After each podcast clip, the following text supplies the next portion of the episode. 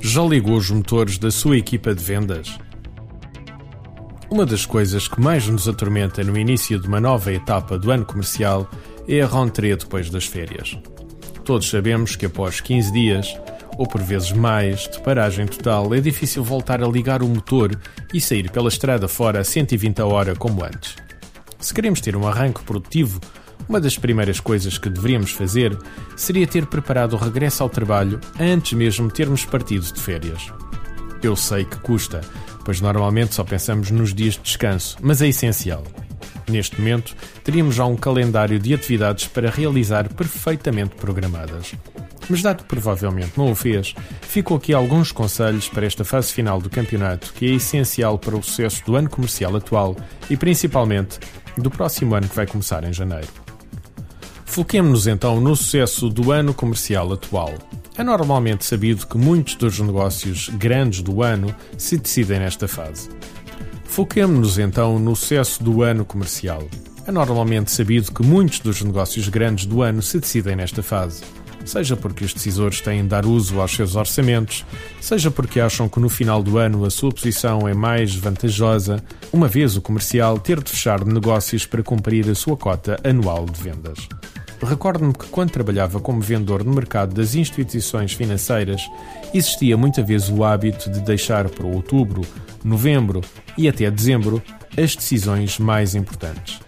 Ou seja, pediam propostas ao longo do ano, mas depois, quando tentávamos fazer o seguimento, não andavam nem desandavam durante o resto do ano. Chegava-se ao final do ano, parecia que tudo rebentava e então era para ontem, com reuniões, reformulações de propostas e negociações.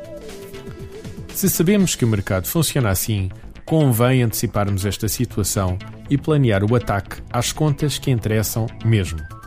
Conhece a regra de Pareto, a qual, aplicada às vendas, diz que 80% dos nossos resultados provém de 20% dos nossos clientes Acha que vai ter tempo para endereçar todos os pedidos que lhe vão cair em cima da mesa no final do ano?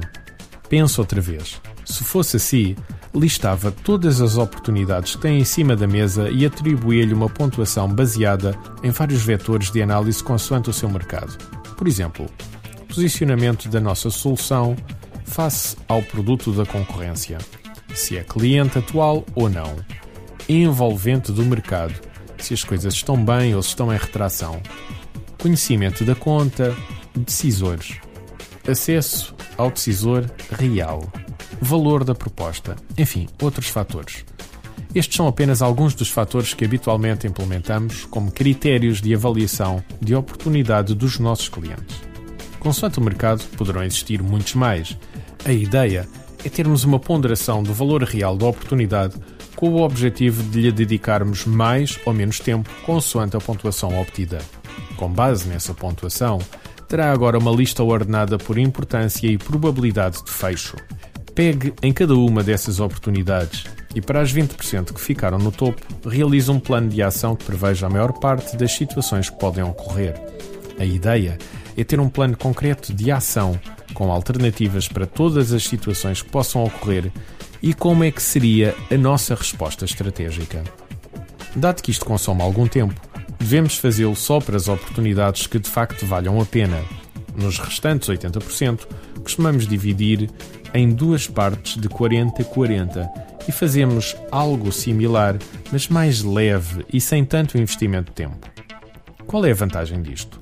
Recorde-se de uma semana comercial normal sua é normalmente intensa, cheia de reuniões, cheia de propostas, telefonemas, etc.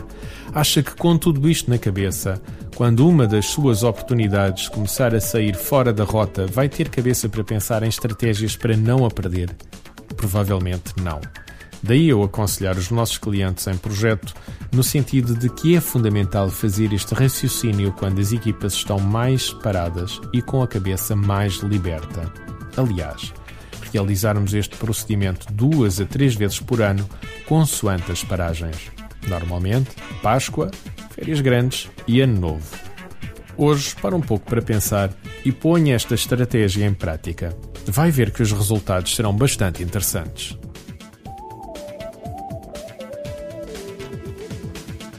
Artigo de José Almeida Locução de João de Souza. Produzido nos estúdios da Universidade Autónoma de Lisboa.